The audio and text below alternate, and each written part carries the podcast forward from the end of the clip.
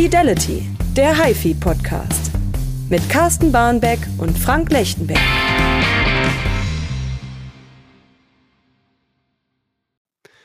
Fidelity, der HiFi Podcast, Folge 2. Herzlich willkommen. Mein Name ist Frank Lechtenberg und an meiner Seite mein Chefredakteur und geschätzter Kollege Carsten Barnbeck. Hallo Carsten.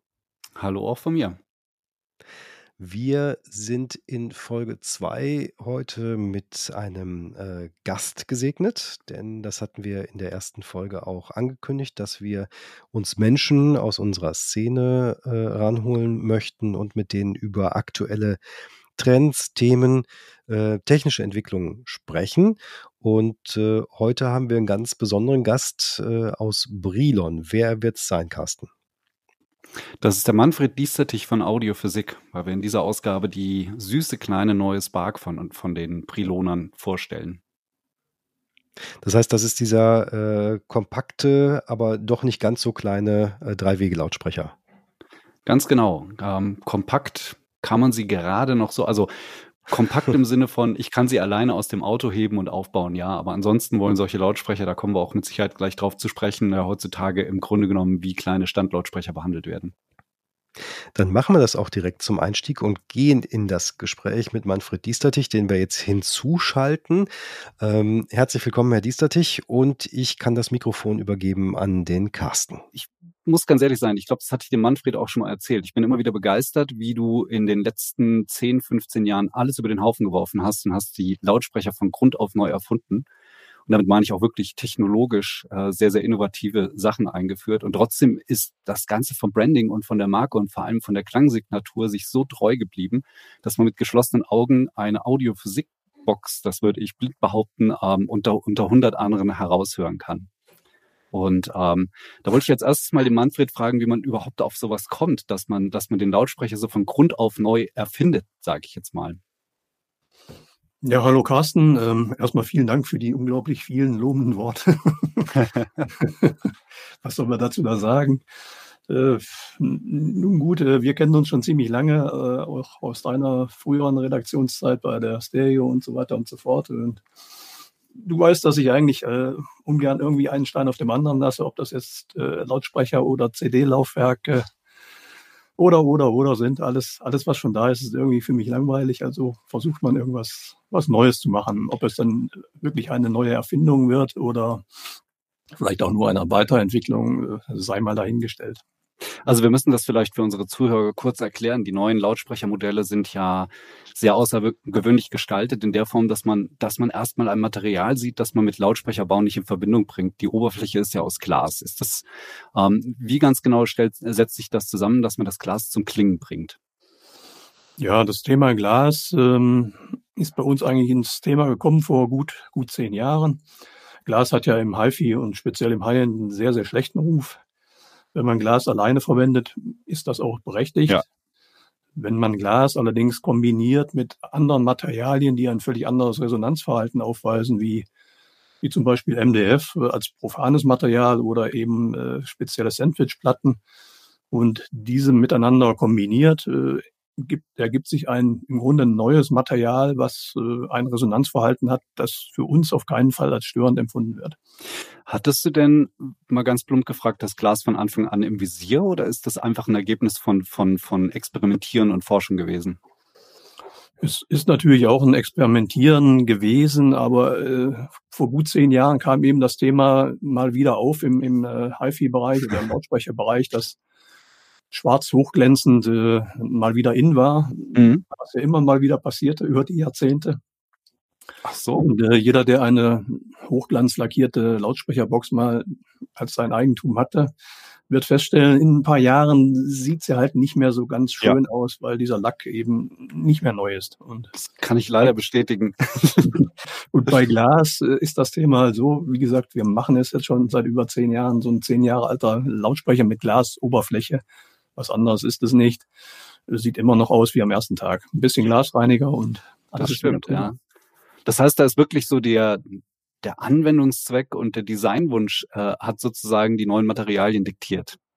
Das war im Grunde die Überlegung zu sagen, versuchen wir es einfach mal, vielleicht geht es ja doch mit Glas. Und es ging mhm. eben erstaunlich gut, eben über diesen Sandwich-Aufbau. Ja, eine andere Sache, die mir immer unheimlich durch den Kopf geht, wenn ich, wenn ich an Audiophysik denke, ist momentan euer, eigentlich muss man ja fast schon sagen, Mitteltöner-Wahn, weil ähm, in der Spark, die wir in der aktuellen Ausgabe vorstellen, ist ja der zentrierungsspinnenfreie Mitteltöner eingebaut. Und ähm, ich weiß ja von der High-End, dass da im Grunde genommen die nächste Generation auch schon in den Startlöchern steht. Aber kannst du mir mal ganz kurz erzählen, wie du darauf gekommen bist, die Zentrierspinne wegzulassen? Also aus meiner Sicht, und ich meine, das ist eigentlich Tradition bei Audiophysik, das war schon äh, zu Joachim Erhards Zeiten der Fall. Äh, der Mitteltonbereich war immer sehr entscheidend. Ja. Äh, Tiefton, äh, Hochton natürlich auch, aber letztendlich mehr als Umrahmung des Mitteltonbereichs, als äh, dass man jetzt sagt, okay, unsere Lautsprecher machen besonders viel Bass oder sie machen besonders äh, spannende Höhen. Die der Hochton und, und Bass sind für mich der Rahmen für den Mitteltonbereich, weil dort spielt die Musik und dort spielt sich ja. eigentlich alles ab, dort entsteht Räumlichkeit und äh, da entstehen die Emotionen. Das ist eigentlich das Entscheidende. Keine Widerrede. ähm, was gibt's denn da zu beachten? Also ich meine, man setzt sich ja nicht an einem Samstagvormittag hin, sagt, ach, wir könnten ja die Zentrierspinne weglassen und äh, hat am Abend dann ein fertiges Produkt auf dem Tisch sitzen, ähm, liegen. Wie, wie ungefähr muss man sich denn da den Entstehungs- und Entwicklungsprozess vorstellen? Dieser Prozess ist wirklich schon sehr, sehr lang im Gange. Ähm, ich habe ja vor gut oder vor mehr als 25 Jahren angefangen, CD-Laufwerke an Seilen aufzuhängen und das war zu der Zeit noch äh, die Firma IQ, für die ich damals gearbeitet habe. Und mhm. ich habe bereits damals mir von einem anderen Chassishersteller Audax Lautsprecher Prototypen bauen lassen, die ohne Zentrierspinne daherkamen und habe die Zentrierspinne im Grunde durch durch vier Seile ersetzt, die dann dies, die Zentrierung übernommen haben. Ja. Und das war eigentlich schon ein Ansatz, um zu sagen, okay, in dem Bereich passiert so viel, da steckt offensichtlich noch jede Menge Potenzial drin, da ist irgendwie eine Bremse im System, die man vielleicht versuchen sollte, irgendwie rauszubekommen.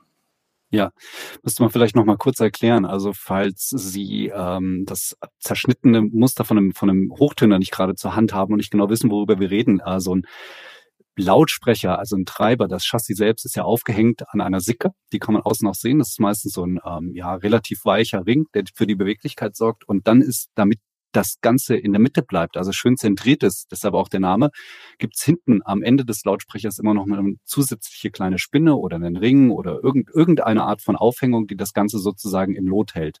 Und das genau dieses Element das ja auch bremsend wirkt und sich da dadurch ganz, ganz entscheidend auf den Klang auswirkt, ähm, fehlt eben bei den neuen Audiophysikmodellen. Und dann fällt mir gerade dazu ein, das habe ich mich schon mal gefragt, wie viele unterschiedliche Modelle von diesem Mitteltöner baut ihr eigentlich?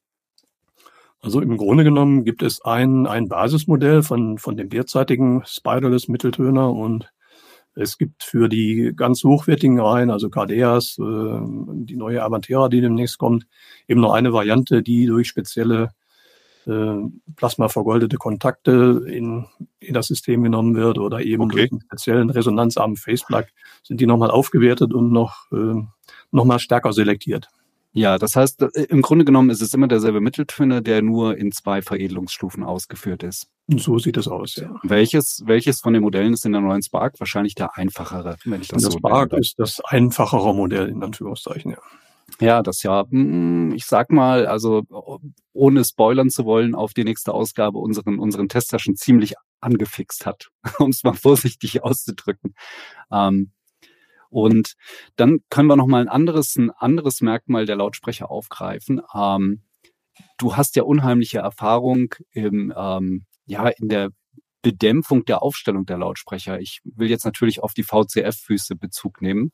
Ähm, mhm. Gehören die denn grundsätzlich zum Konzept auch der Spark? Ich weiß, bei den größeren Modellen kann man die ja relativ einfach an die Füße dran schrauben. Lässt sich das bei der Spark so auch realisieren oder ist die durch ihren ähm, Ständer, den Fuß, den sie ja normalerweise braucht, ein bisschen ähm, in Mitleidenschaft gezogen, in Anführungsstrichen? Also auch die, die Spark verfügt ja über die, die Möglichkeit, Füße anzuschrauben, über eingebaute M4-Gewinde. Ja. Ähm, man kann natürlich, äh, je nachdem, wo sie denn steht, auf, je nach Boxenständer kann man entweder zwischen Boxenständer und Lautsprecher eben diese Füße einsetzen.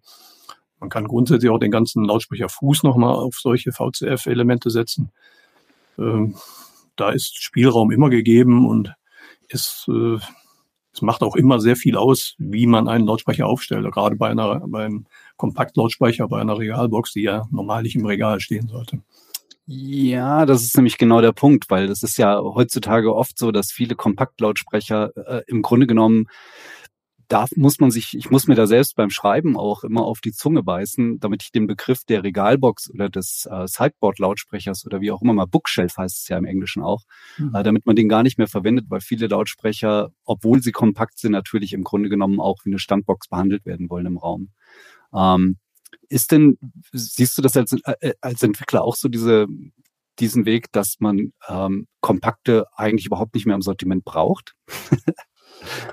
Ja, wir hatten ja bis jetzt eigentlich nur unterhalb der Spark die Step, aber es, es gab immer ja. mal wieder Kunden oder auch internationale Partner, die sagten, warum macht ihr nicht auch mal einen größeren, kompakten Lautsprecher, weil es, es gibt dafür eine Kundschaft und ähm, das ist auch ein spannendes Thema, weil so ein, so ein kleiner Lautsprecher mit so wenig Schallwand steht sich natürlich auch nicht so sehr im Weg wie eine große Box. Das, ja. Problem bei großen Boxen ist halt immer, sie stehen sich irgendwann selbst im Weg. Und äh, das ist immer der Kompromiss, den man als Entwickler eingehen muss. Eine kleine Box, natürlich, kleine Schallwand, tolle Räumlichkeit, aber meistens dann eben Kompromiss. Äh, Im Tieftonbereich kann man nicht so viel Luft bewegen. Und ja. Der große Lautsprecher kann zwar die Luft bewegen, steht sich dafür aber wieder ein bisschen selbst im Weg. Also irgendwo ist man da zwischen diesen Extremen hin und her gerissen und deswegen gibt es einen Markt für kompakte Lautsprecher genauso wie für, für Standlautsprecher der sich, naja, wenn man die Spark gehört hat, mit Sicherheit auch noch halten wird, weil das ist schon äh, wirklich ein unglaublich schwungvolles kleines Kerlchen. Sie macht Spaß, ja. Ja. Gut, dann danke ich dir. Jetzt haben wir schon viel gehört darüber, was man ja mit dem nicht ganz neuen Konzept dynamischer Lautsprecher alles machen kann. Äh, ist das Thema damit ausentwickelt oder wo sehen Sie den Punkt, wann, wann ist da die Fahnenstange oder das Ende erreicht? Also im Augenblick, äh, wenn ich so an unsere neue Geschichte mit dieser Libellenmembran oder einige sagen ja Schneeflocke, auf der letzten High-End war das ja dann bei einigen der neue Begriff, ähm, mit dem ich mich hier zu Hause auch gerade wieder sehr intensiv beschäftige. Das ist natürlich noch eine Entwicklung am Anfang. Aber wenn man dann hört, was da noch passiert, dann muss ich sagen, stehen wir da eigentlich an einem, einem schönen Anfang und nicht am Ende. Ja, Manfred Diestertich, vielen, vielen Dank. Alles klar, ich, ich habe zu danken. Ein spannendes Gespräch, Carsten. Also ähm, absolut. Ich habe wieder ein bisschen was gelernt. Ist, äh, ja, ist, man muss also schon die sagen. Die Frage der also Aufhängung war mir, das war mir nicht so bewusst tatsächlich. Also da, ja. da muss ich zugeben, also ich habe mich schon sicherlich mit einigen Lautsprechern auseinandergesetzt. Ähm, das hier ist aber dann schon eine relativ eigenständige Herangehensweise. Absolut, absolut, ja. Das ist definitiv was völlig Neuartiges. Ich meine, man merkt auch, es ist so ein bisschen im Zeitgeist. Also wir haben ja zum Beispiel kurz nachdem wir ähm, im Frühjahr gab es bei uns nochmal den Test der KDS2, beziehungsweise ich glaube, das mhm. war letztes, letztes Jahr im Dezember schon. Und unmittelbar darauf kam auch von B&W zum Beispiel, nur um einen anderen Hersteller zu nennen, ähm, die Vorstellung der neuen D 4 oder D5? Was ist die acht, aktuelle 800er Baureihe? Ich bin da gerade gar nicht im Bild. Und da war auch das große Thema natürlich, dass die an der Zentrierung gearbeitet haben, die jetzt mhm. im Grunde genommen, sie ist noch vorhanden, aber sie wurde auch auf, auf fünf ganz, ganz kleine Streifen reduziert. Also man sieht, da, da werkeln auch andere Entwickler dran. Aber ja, ich glaube, da kann Audiophysik sich jetzt wirklich für alle Ewigkeiten auf die Fahne schreiben, dass die die ersten waren. Ich habe ja äh, einen Lautsprecher testen dürfen für unsere aktuelle Ausgabe 64. Das war ja. die KLH Model 5 und auch da gibt es eine Besonderheit äh, in Sachen der Aufhängung mehr oder weniger. Wir gehen ein Stückchen weiter nach vorne, nämlich zu der Sicke, die du eben auch schön beschrieben hast im Interview. Ja. Ähm, die haben eine extrem weiche Sicke, die eigentlich in keinem anderen Lautsprecher funktionieren würde, außer in der KLH selbst. Ähm, und die wird tatsächlich nur im Zaum gehalten dadurch, dass wir ein hermetisch abgeschlossenes Gehäuse eben für diesen, ähm, für dieses Chassis haben. Ja, das heißt also geschlossenes Gehäuse mit einer weichen Sicke und dieses geschlossene Gehäuse, was dann auch absolut dicht ist, holt dementsprechend die Sicke wieder zurück, beziehungsweise die Membran wieder zurück. Ähm, nicht wie dann bei einer äh, Sicke dann aus der mechanischen Kraft, sondern eben aus der Kraft dessen, dass ja. äh, die Luft äh, innerhalb dieses, beziehungsweise das Luftvolumen innerhalb des Lautsprechers gleich bleibt. Das ist auch patentiert, allerdings schon von Henry, Henry Kloss. Äh, das ist schon viele, viele Jahre her, in den 1960ern ja. passiert. Und das ist auch so eine Herangehensweise, die haben jetzt äh, KLH in ihrer aktuellen Neuauflage wieder aufgegriffen, nochmal überarbeitet. Und ich fand es auch irgendwie spannend zu sehen, äh, auch was vielleicht bei manchen älteren Entwicklungen noch drin ist und was das dann auch am Ende klanglich bringt, weil ähm, tatsächlich, ja, es sind immer so ein bisschen Floskeln, die man hm, gefühlt dann äh, schreibt, also von wegen äh, Dreidimensionalität, Räumlichkeit etc. Aber ähm, eine, eine so greifbare holographische Darstellung habe ich in einer Preisliga, wo die KLH unterwegs ist, nämlich um die 3000 Euro, ähm, noch nicht gehört, muss ich wirklich sagen. Hut ab, das hat mir gefallen und ich habe es zurückgeführt in meinem Bericht, äh, der zu lesen ist, dann eben auch auf diese spezielle Konstruktion, die eben nach wie vor da als äh, Patent bei KLH liegt. Das kann ich mir gut, das kann ich mir gut vorstellen. Wobei man sagen muss, also die KLH ist auch optisch, erinnert die mich an viele andere Lautsprecher, die nach wie vor insbesondere aus Großbritannien erhältlich sind, wenn ich da mal so an Harbeth denke, um nur ja. einen Hersteller zu nennen, ähm, die für mich immer so ein bisschen die Antithese sind, weil wir ja momentan wird ja allerorten von Hightech-Materialien gesprochen und von ganz bestimmten Bauformen, die den Lautsprechern aufgedrückt werden, damit möglichst wenig Kantenreflexionen an der Frontfläche passieren und so weiter. Und da gibt's dann eben diese guten alten britischen Boxen, die immer noch gebaut werden wie 1962, die mhm. einfach unfassbar gut funktionieren, weil da ist es natürlich nicht die Technik, die ähm, den Twist ausmacht, sondern bei diesen Lautsprechern ist es einfach, dass die 50 Jahre immer weiterentwickelt werden und immer weiter verfeinert werden und auch sowas wie dieses Innen Innenvolumenvakuum das ähm, den Basstreiber dann wieder zurück in seine Position holt, ist ja äh, eigentlich genial gelöst und so einfach wie nur irgendwas. Und man muss sich über die, über die Sicke außenrum keine großen Gedanken machen, die muss nur möglichst weich sein. Eben gerade noch so steif, dass sie das doch das vergleichsweise schwere Basstreiberchen ganz genau in Position hält. Ähm, wir haben natürlich nicht nur jetzt die KLH und die Audiophysik Spark im aktuellen Nein. Heft. Wir haben äh, einiges an Themen dabei. Was ich spannend finde, ist äh, zum Beispiel der neue Plattenspieler von ELAC. Äh, die ja. haben noch mal was gemacht, den Miracord 80 jetzt.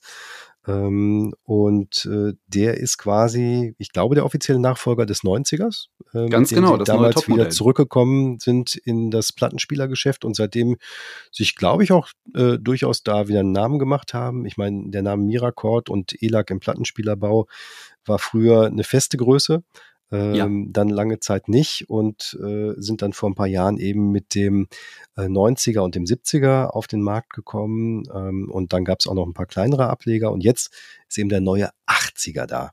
Ähm, hast du ein paar äh, Details, weißt du ein bisschen mehr über den?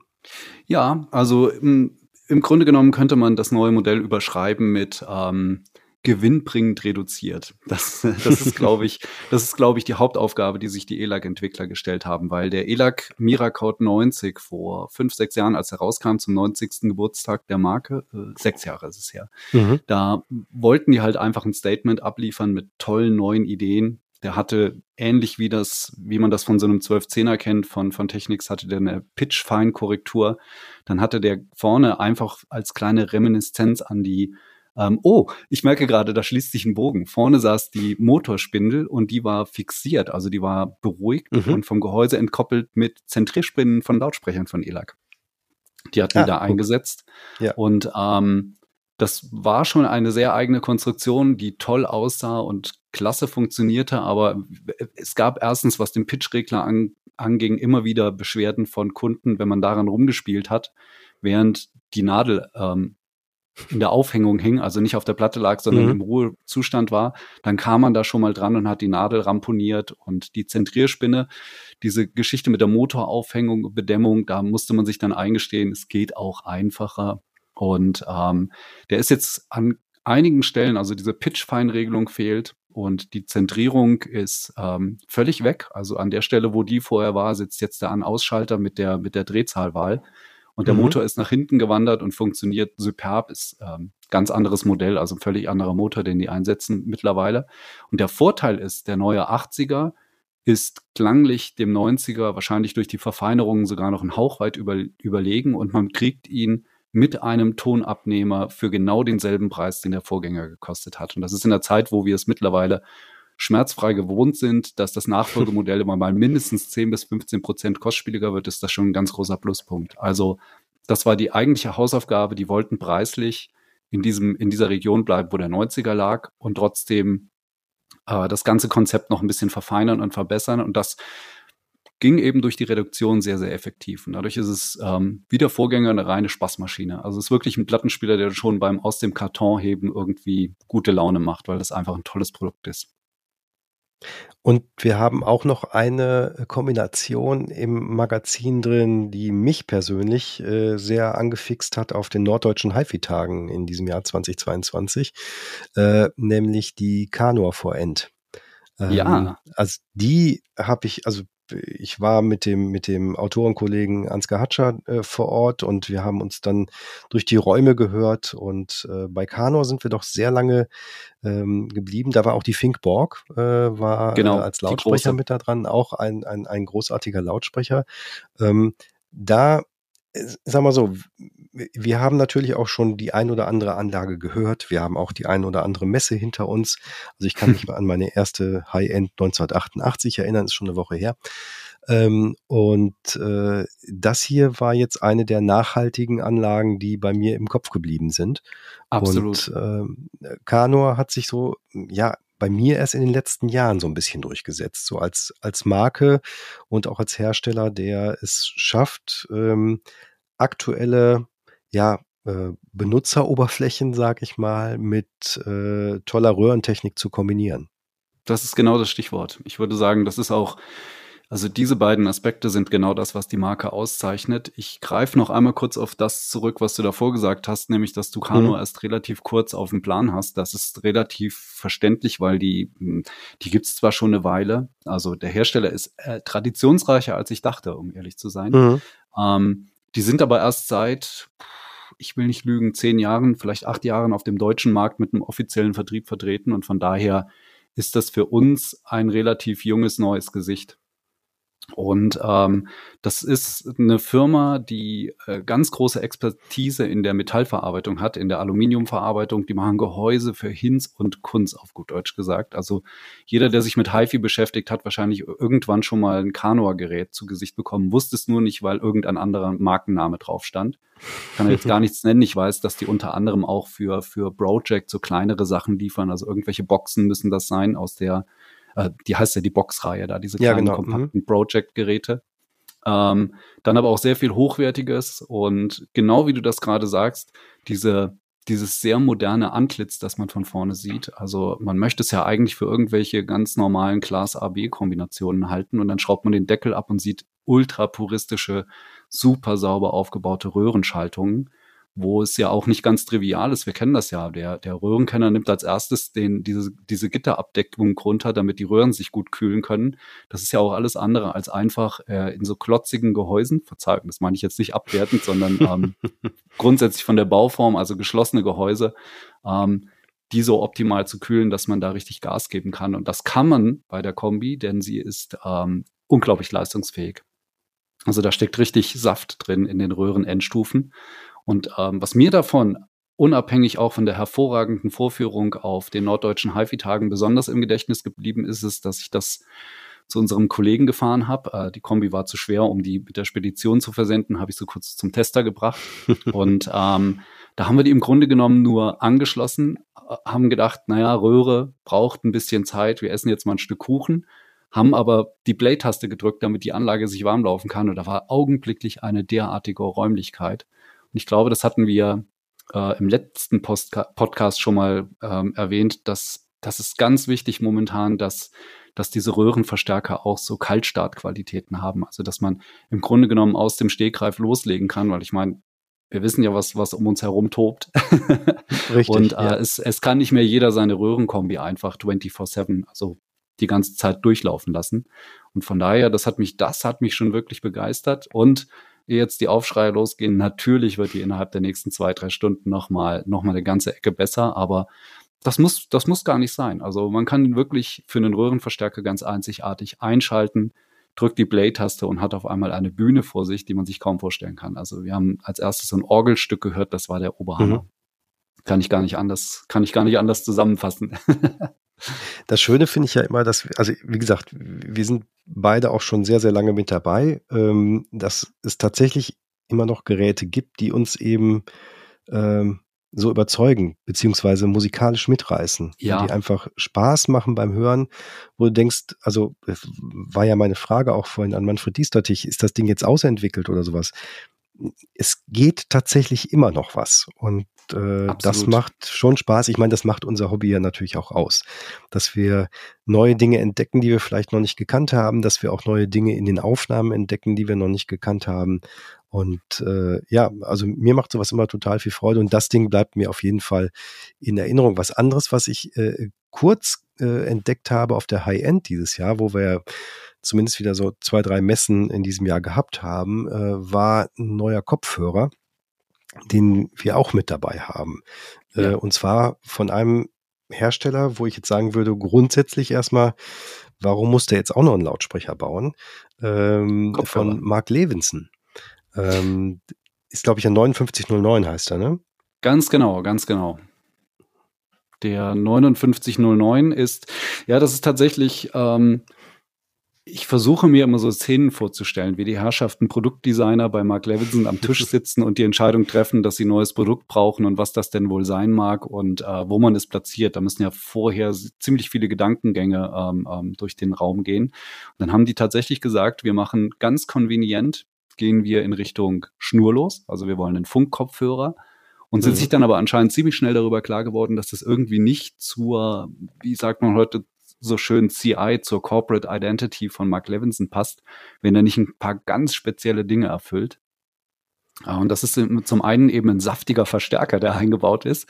Und zum anderen ist das der Funkteil selbst, der wirklich ähm, die aller, allerletzte Generation von Bluetooth unterstützt. Und das bedeutet, dass der intern fähig ist, auch über Bluetooth CD-Audio-Qualität zu erreichen. Also da habe ich mhm. überhaupt keine Verluste gegenüber der CD-Qualität, was heute ja wirklich, die meisten Leute hören ja immer noch ähm, Musik auf CD-Audio-Niveau oder eben ähm, FLAC-Dateien von ihrem Streamer-Server oder mhm. eben adäquate ja. Musik von, von Streaming-Diensten wie Tidal oder Kubus, die dann eben auch mit CD-Qualität kommen.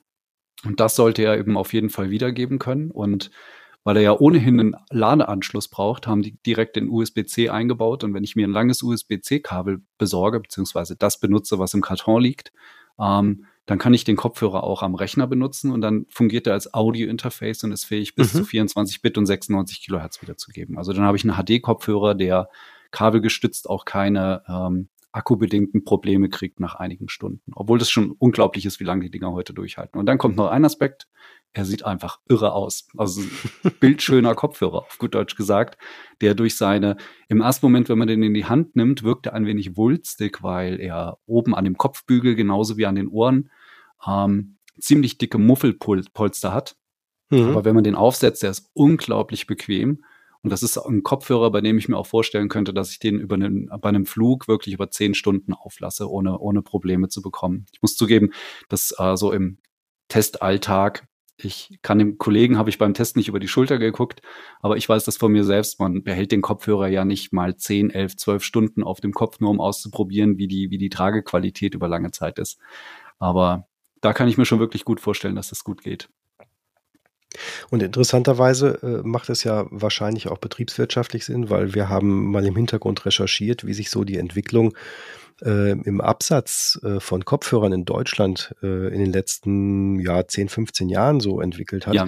Und wir hatten auch beide schon mal so einen Eindruck, so 2012, 2013, 2014, so jetzt ist das Ding gesättigt. Das war ja auch schon da ein sehr großes Thema, Kopfhörer. Es kamen immer neue äh, Hersteller mit dazu. Ja. Und ähm, ja, seit 2018 gibt es nochmal einen richtigen Sprung. Ähm, das heißt, ich sag mal ein paar Zahlen. Also so 2012 war ein stabiles Niveau, Niveau von 11 Millionen Kopfhörern verkauft in Deutschland pro Jahr.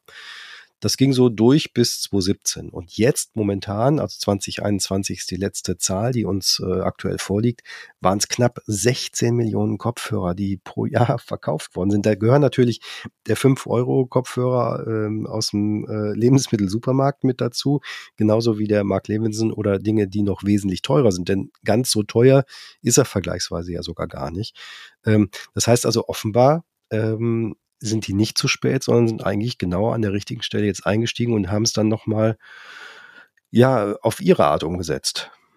Absolut. Also wir hatten ja im Vorfeld schon mal darüber geredet, ähm, wie die Zahlenentwicklungen sind und ähm, hatten uns auch darüber gewundert. Also ich wundere mich immer wieder, dass der Kopfhörer einen derartigen Boom hinlegt, egal in welcher Qualitätsstufe.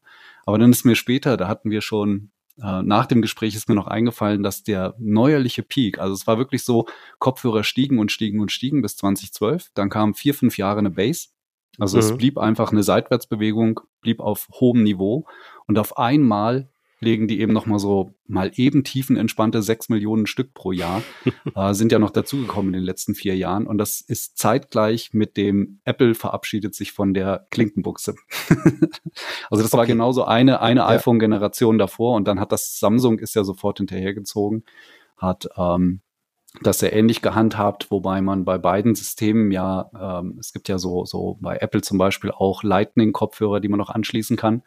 Aber es ist tatsächlich, ist der Smartphone-Markt dann natürlich ein endloser Befeuerer des, des Kopfhörermarkts, weil an die Dinger wird man nichts mehr anschließen können, wenn es nicht Bluetooth hat. Das ähm, bleibt uns wahrscheinlich auf diese Art erhalten, aber es ist unglaublich, ich hatte das ja gestern schon mal erzählt, ähm, in was für einer Qualitätsstufe man mittlerweile Kopfhörer und Kopfhörerkombinationen bekommt. Ähm, denn da gibt es ja zum Beispiel von DCS eine äh, Verstärkerkombination mit passendem Kopfhörer ist man da mal ganz tiefenentspannt bei um die 40.000 Euro. Das ist dann mit Sicherheit ein echtes Erlebnis. Ja, gut. Ja, ja, für eine Kopfhöreranlage. ganz genau. Das ist dann Kopfhörer und wie man das von DCS kommt, eben so ein Speiseteil mit einem DA-Wandler und dem eigentlichen Kopfhörerverstärker. Ähm, also auch in dieser Klasse hat sich da unglaublich viel getan und ich habe das letzte Woche bei der Geschäftseröffnung eines Kopfhörershops in Heidelberg erleben dürfen. Ähm, die Leute gehen da wirklich hin mit einer gerümpften Nase, weil die denken, na, wollen wir ja. mal sehen, was das, was das Ding kann und schweben dann auf so kleinen Wölkchen wieder davon. Das, das konnte ich mehrfach beobachten. Also das, das klingt auch schon wirklich atemberaubend. Das ist dann wirklich Kopfkino. Worauf wir dann achten müssen oder äh, die, die, ich glaube, unsere, unsere Zuhörer auch achten sollten, ist, äh, womit spiele ich halt zu? Ne, also welches ja, Gerät absolut. kann denn welches Format? Weil ähm, ich habe einen High-Res-Player hier liegen, der hat ein ähm, lossless Audioformat, was er über Bluetooth übertragen kann. Da ist immer die Frage der Kompatibilität. Also so einen richtigen Standard, glaube ich, gibt's noch nicht an der Stelle. Äh, der Mark Levinson kann aber, glaube ich, alles, was man derzeit können muss, um eben das hinzukriegen, wenn denn mein Abspieler das kann. Ja, das ist tatsächlich ein bisschen kompliziert. Darüber muss man sich immer im Klaren sein. Die äh, Zuspielgeräte sind heute genauso wie viele günstigere Kopfhörer werden die le leider, leider als Wegwerfware betrachtet. Mhm. Weil da kann sich, ähm, das läuft ja alles über Bluetooth und Bluetooth ist immer auf einem, im Gerät selbst auf einem kleinen Chip verankert. Und da gibt's ganz, ganz viele unterschiedliche Versionen.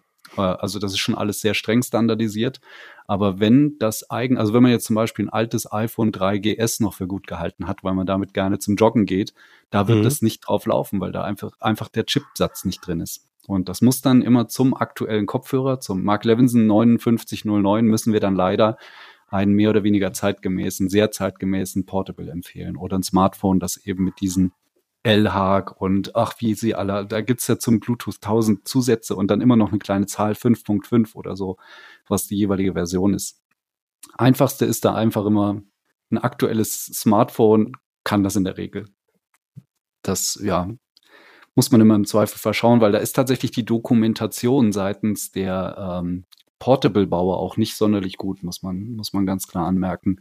Es ist immer selbst für uns ein Riesenproblem in den Spezifikationen von Zuspielgeräten, selbst bei Portables, by the way, also die sich auf Audiowiedergabe spezialisiert mhm. haben, herauszufinden, welcher Bluetooth-Standard in welcher Variation da drin ist. Ähm, aber ja, das ist, ja, das ist so fertig. Aber da, da, da ist, glaube ich, noch Potenzial jetzt in den nächsten Jahren drin, dass sich da auch auf Seiten der, der Hersteller der der mobilen Audiogeräte ähm, was tut oder dass ja. sich vielleicht ein Standard rausschält äh, oder vielleicht auch bei den Smartphone-Herstellern, dass da nochmal der Schritt bei den durchaus teuren Smartphones, die man ja heute bekommen kann, dass man da auch ein Stück weit in Richtung Audioqualität nochmal wieder geht. Das wäre mein Wunsch, mein persönlicher. Ich stecke da natürlich nicht drin. Da gibt es noch viel Potenzial, wobei man sagen muss, dass die Audioqualität in der Regel ja schon besser ist, als man das immer, immer, immer so denkt, weil parallel zu dem, was zum Beispiel ein Apple-Smartphone heute beherrscht, ähm, hat man ja immer die Möglichkeit über die App selbst. Also wenn ich jetzt zum Beispiel meinen Kubus-Account über die Kubus-App mhm. höre, kann ich ja da unterschiedliche Funkprotokolle ansteuern, die dann teilweise also zumindest was die Kommunikation mit der Anlage jetzt, da ist der Kopfhörer mit seinem Bluetooth leider so ein bisschen außen vor, aber was die Kom Kommunikation mit der Anlage und dem HiFi-System angeht, ähm, gibt es da ja sehr, sehr gute Alternativen, die in der Regel heute auch hochbittig funktionieren. Das noch so wo du von, von Bit sprichst, wo du vom Bit sprichst, ähm, wir haben ja beim letzten Mal äh, ein Thema aufgegriffen, was auch viel Reaktionen hervorgerufen hat, was uns gefreut hat, ähm, dass wir da äh, gut und intensiv gehört worden sind, nämlich äh, Mobile Fidelity Sound Lab. Müssen wir hier nicht nochmal drauf eingehen. Da können Sie ja. das alles nachhören in unserer Folge 1.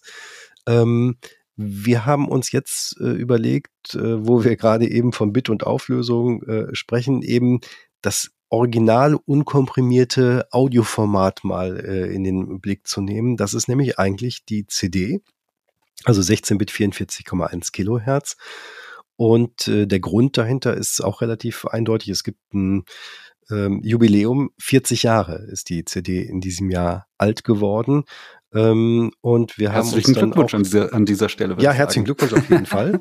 Ähm, 1982 äh, ist dann quasi die CD in Serie gegangen und in den Markt gegangen und war relativ schnell ein ziemlich großer Erfolg.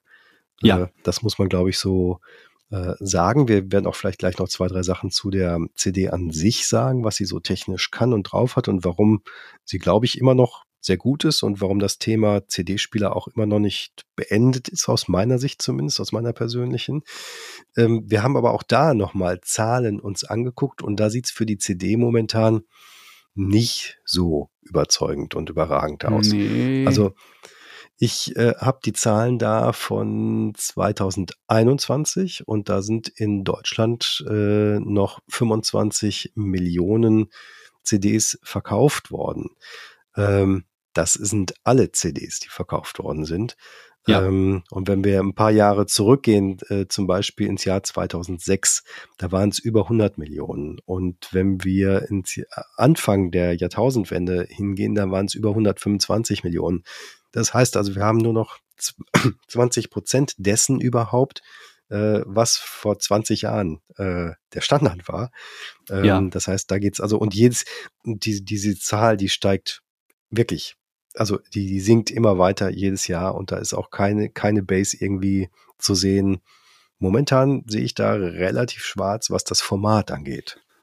Das ist tatsächlich ein interessanter Aspekt, weil ja in den letzten Wochen, äh, ich habe da auch den ein oder anderen Podcast-Beitrag oder YouTube-Videos zu 40 Jahre Audio-CD ähm, ja. verfolgt. Und da war in aller Regel eher so ein bisschen der Kanon, dass äh, mal sehen, wo sich das Medium hin entwickelt. Eigentlich hat sie noch eine ganz gute Zukunft vor sich. Aber diese Zahlen, die wir von der, es ist in dem Fall von der GfK, ähm, die wir hier gesehen haben, sind schon, man muss eigentlich sagen, vernichtend für das Medium. Denn ähm, das, ja, man beobachtet ja nicht nur, wo ist das Medium jetzt gerade von den Verkäufen, mhm. sondern wie ist die Tendenz und die zeigt halt kein Aufhalten. Also auf gut Deutsch gesagt, die CD hat ihren Zenit schon vor langer, langer Zeit überschritten gehabt und muss jetzt, muss ich damit ähm, abfinden, dass das Heft übergeben wird an Streaming-Technologie und auf der anderen Seite auch auf deutlich niedrigerem Niveau, aber eben sehr stabil an die Schallplatte, die ja wieder da ist.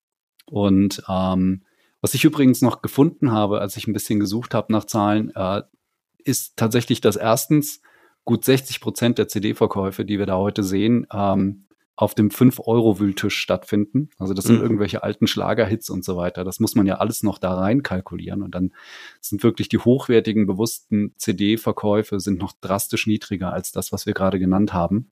Ähm, und dann kommt dazu, dass so die Deutschen, also der deutsche Konsum, sagt eine andere Statistik, ist so, dass ähm, 85 Prozent aller Deutschen ähm, pro Woche regelmäßig Musik hören und von denen hören gute 62 Prozent nur Radio. okay. Das nochmal ja. so am Rande erwähnt. Ja. Und das äh, sind dann genau die Kunden, die auch früher oder später direkt ins Streaming übersteigen, ohne, ohne sonderlich, jemals sonderlich viele CDs gekauft zu haben.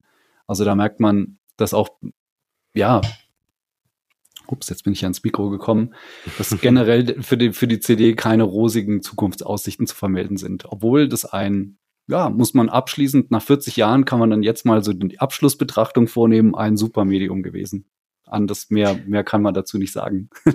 es, war, es war ja damals grundsätzlich die Überlegung, wie kann ich denn äh, mit welcher Datenrate, es gibt, es ist ja nicht zufällig, dass es diese 44,1 ja. Kilohertz gibt, wie kann ich denn da am besten analoges Audio übertragen in die digitale Welt, um es speicher- und reproduzierbar zu machen? Und äh, da hat man tatsächlich dieses Nyquist-Chen-Theorem äh, genutzt, äh, wo man eben sagt, ich brauche die doppelte ähm, Frequenz, um eine gewisse Bandbreite übertragen zu können. Das heißt, wenn wir 20 Kilohertz, das was wir maximal hören können, mhm. übertragen mhm. zu wollen, bräuchte ich 40 Kilohertz Datenrate. Das war genau. die Grundüberlegung.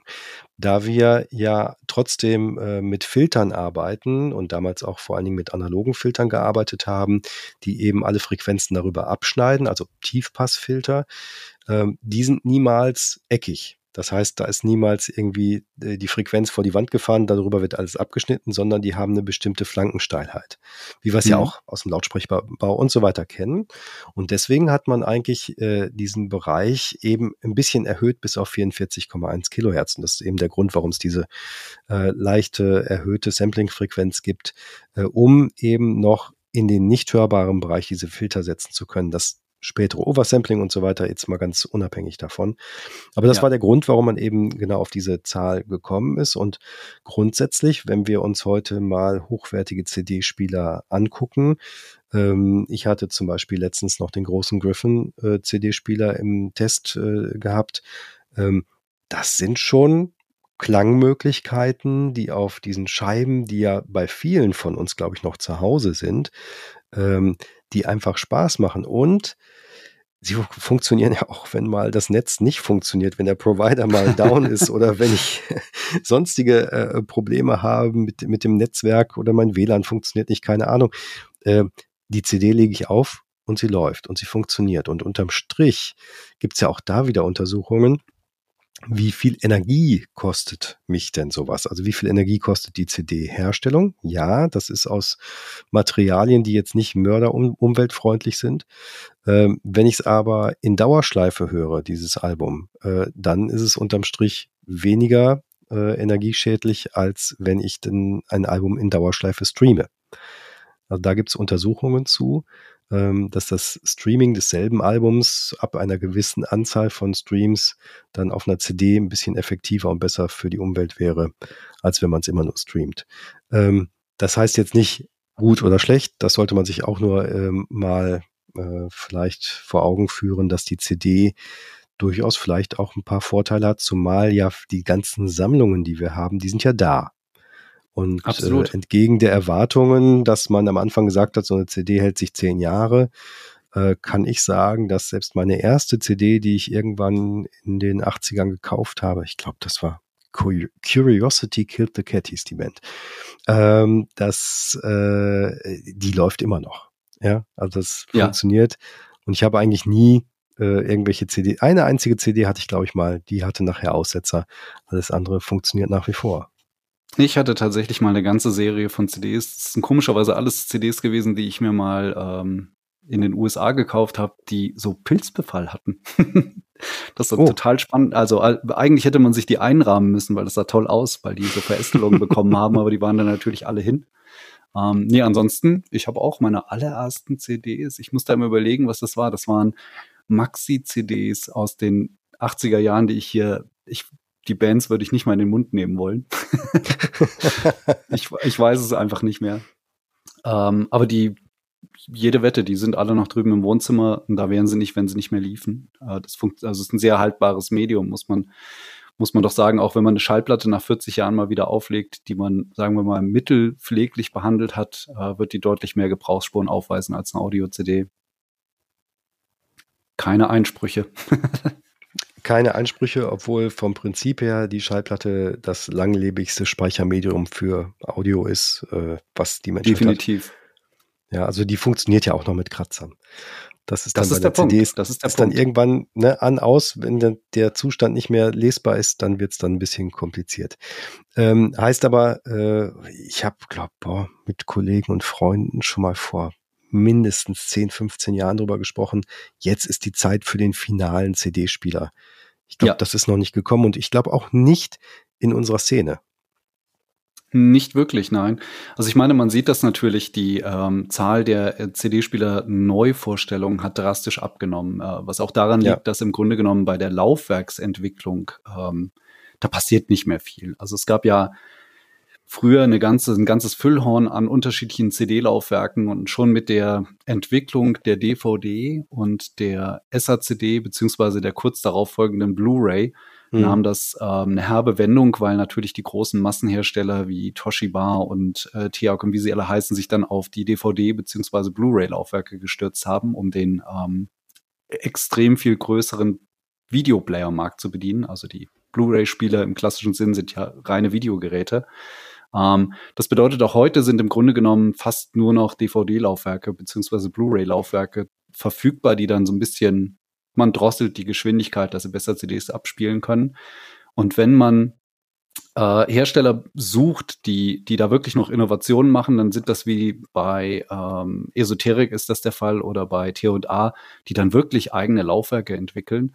Und das allein schon vom Know-how her kann natürlich nicht jeder. Dadurch ist einfach, man baut einen CD-Spieler, fügt den ins Sortiment ein und der muss dann da irgendwie die nächsten 10, 15 Jahre bestehen können.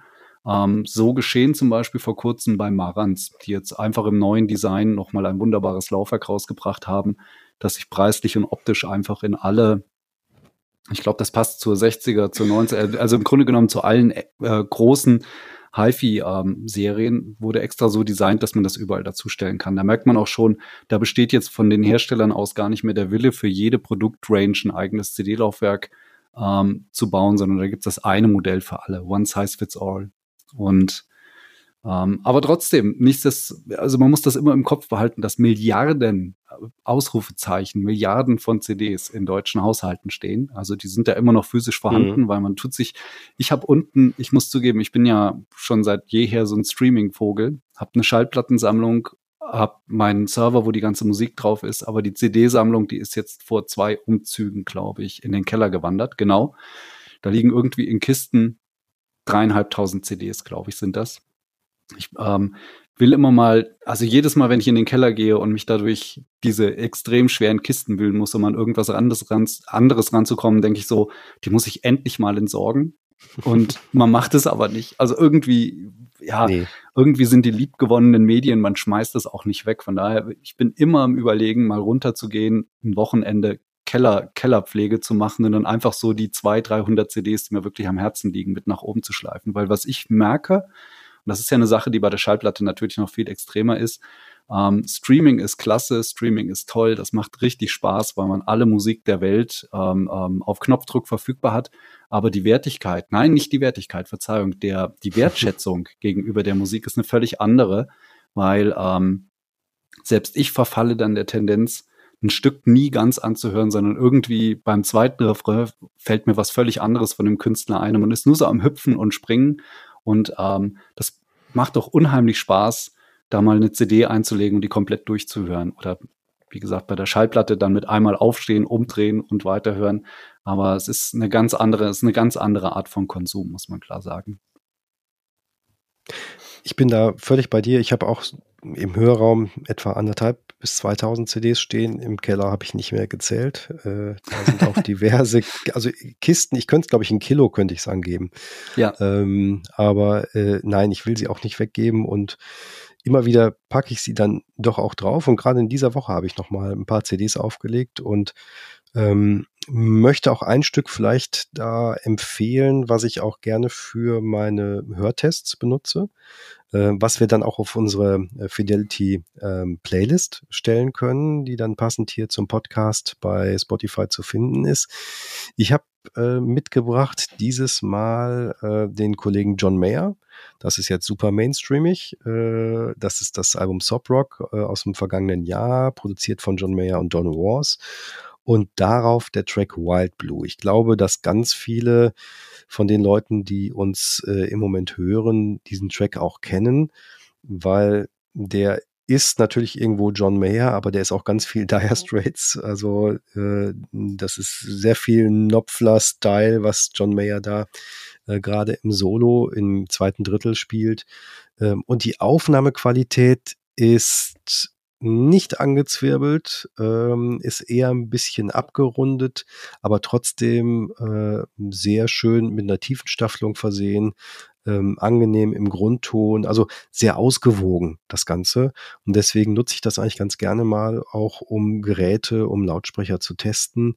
Ähm, was auch interessant ist, äh, man, also eigentlich sind da keine auffälligen ähm, S-Laute oder sowas drauf. Man kann trotzdem, weil die Aufnahme sehr gut ist, durchaus Unterschiede bei Lautsprechern in der Wiedergabe oder bei Kopfhörern in der Wiedergabe von S-Lauten, gerade mit dieser Nummer mit Wild Blue machen. Und deswegen würde ich die unseren Hörerinnen und Hörern gerne ans Herz legen. Hast du was dabei?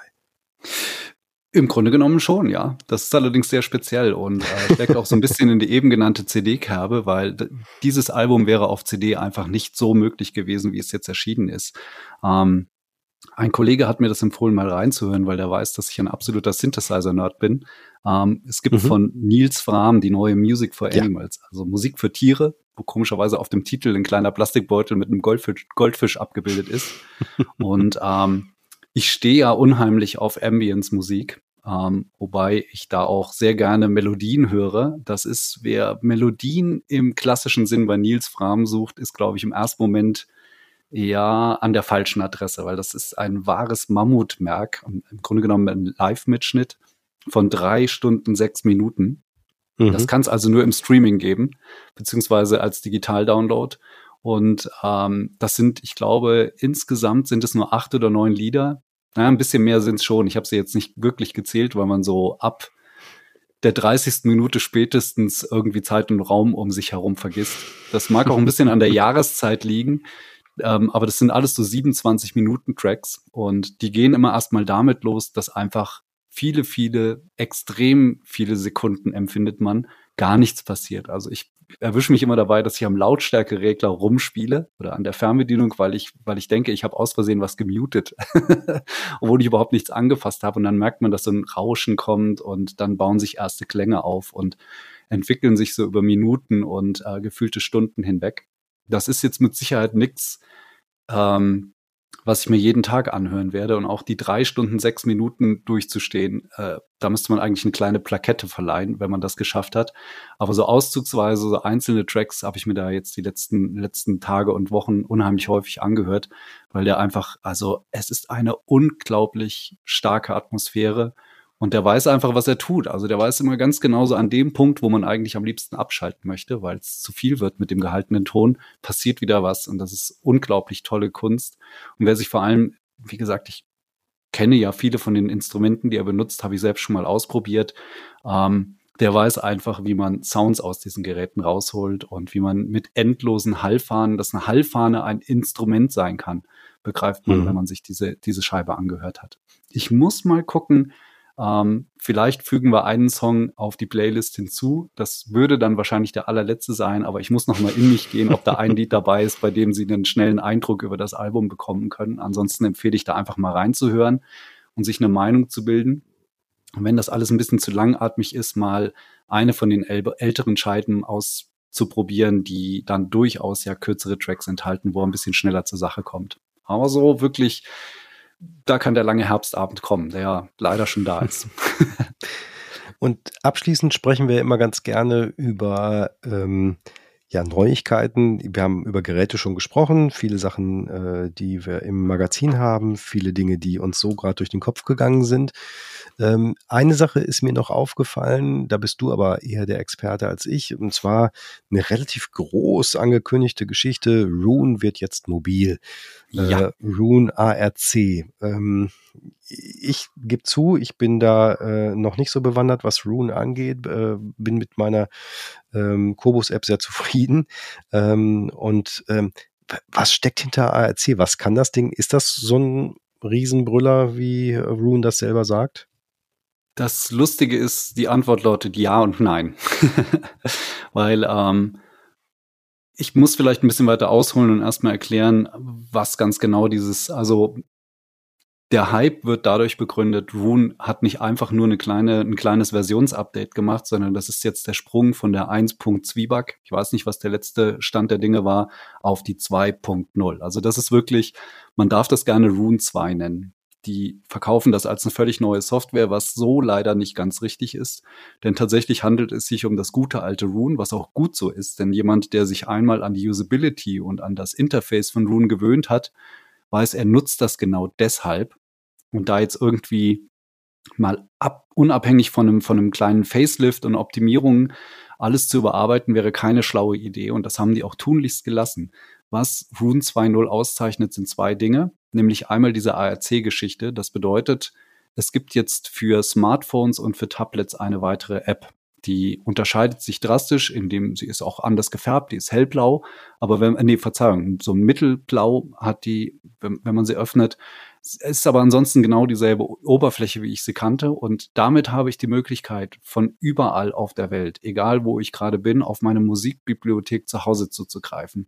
Das klingt jetzt im ersten Moment trivial und völlig überflüssig, weil ja viele unterwegs dann sowieso über Tidal oder über Kubas oder über Spotify oder andere Streamingdienste Musik hören, brauche ich ja keinen Zugriff auf meine Musik zu Hause. Aber da muss man bedenken, dass Rune ja zum Beispiel ganz, ganz, ganz besondere Möglichkeiten bietet, ähm, so Shuffle-Radios zu generieren. Ich komme, ich persönlich komme abends nach Hause, denke, was ist heute für ein Tag? Höre ich ein bisschen Klassik oder höre ich Alternative Rock oder höre ich irgendwie Blues-Sachen? Dann drücke ich ein Lied und Rune unterhält mich den ganzen Abend. Und weil Rune mich ja mit der Zeit auch kennenlernt und da sehr intelligent ähm, sozusagen mit, mitschreibt, wenn ich mal einen Song überspringe, der kommt nie wieder. Also der Interpret wird vielleicht nochmal ausprobiert, aber von dem Album dieses Stück wird mir nicht mehr untergejubelt. Ähm, und diese Wachstumsmöglichkeiten, die habe ich jetzt auch unterwegs auf dem Fahrrad äh, oder im Fitnessstudio oder im Flieger oder im Urlaub am Strand, kann ich eben auf meine Bibliothek zu Hause zugreifen, kann ein Lied wählen und ähm, genau dieses intelligente Shuffleplay auf mich personalisiert wird dann abgerufen. Ähm, wobei ich jetzt, äh, ich muss zugeben, soweit habe ich mich noch nicht reinlesen können. Ich weiß nicht genau, wo die Daten herkommen. Ist das die Musik von meinem Server oder wird dann gestreamt? Also es gibt auf jeden Fall die Möglichkeit, wenn ich jetzt nur gerippte CDs habe und nutze keinen Webstreaming-Dienst, dann wird die Musik von meinem Server komprimiert und mit einer Geschwindigkeit, die ähm, für meine Internetverbindung, egal wo ich gerade bin, egal wo mein Server gerade steht, ähm, angepasst, also MP3 bis FLAC bis irgendwas anderes wird dann genau das geliefert, was ich am Strand gebrauchen kann oder im Fitnessstudio. Das ist eine super Funktion, weil äh, viele Langzeitnutzer wie ich haben ja dann auch ihre Playlisten mit ähm, 80er Jahre Hits oder was weiß ich und dann kann man genau diese Playlisten von unterwegs abrufen und muss die nicht spiegeln auf einen Streamingdienst, um die auch unterwegs verfügbar zu haben. Oh, ich muss ganz ehrlich sagen, dass ich persönlich für mich nicht klären kann, ob ich das Feature jetzt mörderisch toll finde oder ob es ja, ob es mir einfach egal ist oder ähm, ob ich das sogar negativ finde, bin ich noch meinungsfrei. Das wird die Zeit zeigen, wie oft ich das dann im Auto zum Beispiel nutze, weil das ist natürlich ist die neue ARC-App auch ähm, Apple CarPlay tauglich. Also ich habe das jetzt mit meinem iPhone ausprobieren können. Im Auto, im Auto habe ich da schon zwei, dreimal auf meine Bibliothek zugegriffen und das funktioniert. Ich kann bis jetzt nur sagen, es funktioniert einwandfrei. Ähm, und die andere Sache, das ist der zweite Punkt, der leider im Marketing völlig untergeht. Ähm, das wird in einem kleinen Nebensatz wird immer erwähnt, dass ähm, Rune jetzt auch fähig ist, die speziellen hardware-spezifischen Fähigkeiten der neuen Apple-Chips zu unterstützen. Also diese M1-Geschichte da mit Neural Engine, bla bla bla. Auf gut Deutsch gesagt, das Rune läuft jetzt auf dem Apple genauso schnell wie auf einem PC. Aber wer so ein bisschen Ahnung von Programmierung hat, weiß, die sind da wirklich in den Kern gegangen, haben wahrscheinlich, wie das viele Programmierer machen können, die über Jahre und Jahrzehnte an einem Programm gearbeitet haben. Da gibt's viele tausend Zeilen überflüssigen Quellcode, die mal rausgeworfen werden können. Also die gesamte Engine von Rune wurde sozusagen optimiert das merkt man auch gleich bei der Installation. Das geht alles unglaublich schnell. Also ich glaube, das Programm ist wirklich schlank geworden. Und was ich zum Beispiel merke, ist, dass mein, mache das immer so als Fernbedienung für meinen Server, benutze ich immer ein ausgemustertes iPad, das ich jetzt für nichts anderes mehr brauche. Das ist dann meistens ein älteres Semester. Das läuft nicht mehr so ganz schnell. Aber mit Rune kommt das momentan, also das ist wie so ein Jungbrunnen für mein uralt iPad R, R2 oder sowas ist das momentan. Ähm, das läuft x-mal flüssiger, als es vorher war. Und da merkt man einfach, dass die unglaublich die Maschinerie dahinter entschlackt haben und die Performance generell gesteigert haben. Und was auch wegfiel, ist zum Beispiel nach der völligen Neuinstallation, ähm, hatte man ja immer erstmal so ein kleines Golfbällchen oben in der Ecke, mit, während die Medienbibliothek analysiert wurde. Das ist mir gar nicht aufgefallen. Das macht er wahrscheinlich jetzt stillschweigend im Hintergrund. Also, ich kann da jetzt erstmal ein Däumchen heben. Das ähm, stellt sich alles sehr, sehr schön dar. Aber es ist beileibe keine Revolution. Das muss man auch klar sagen. Gut, dass wir darüber gesprochen haben. Ähm, ich gucke es mir auch nochmal auf jeden Fall an. Also von Rune gibt's was Neues, Rune 2.0 ARC. Ähm, auch da lohnt sich auf jeden Fall für die Nutzer, ähm, die das bisher genutzt haben, da mal reinzuschauen, was die neuen Features so bringen. Fidelity, der HiFi-Podcast, so heißt das Ganze hier. Die Folge 2 ist das. Und ich glaube, äh, wir können sie zum guten Abschluss jetzt bringen. Hatten einen tollen Interviewpartner mit Manfred Diestertich. Damit nochmal, oder dafür nochmal vielen, vielen Dank nach Brilon, ja. der uns da auch online zugeschaltet war. Und äh, ich hoffe, dass äh, ja viele Hörer uns bis jetzt durchgehört haben und auch auf die kommende Folge Nummer drei, die dann mit unserer Ausgabe 65 erscheinen wird, dann natürlich bei uns bleiben und uns weiter hören und uns abonnieren. Das freut uns und äh, ja, dafür machen wir es auch gerne. Mein Name ist Frank Lechtenberg. Und ich bin Carsten Barnbeck. Vielen Dank fürs Zuhören. Tschüss.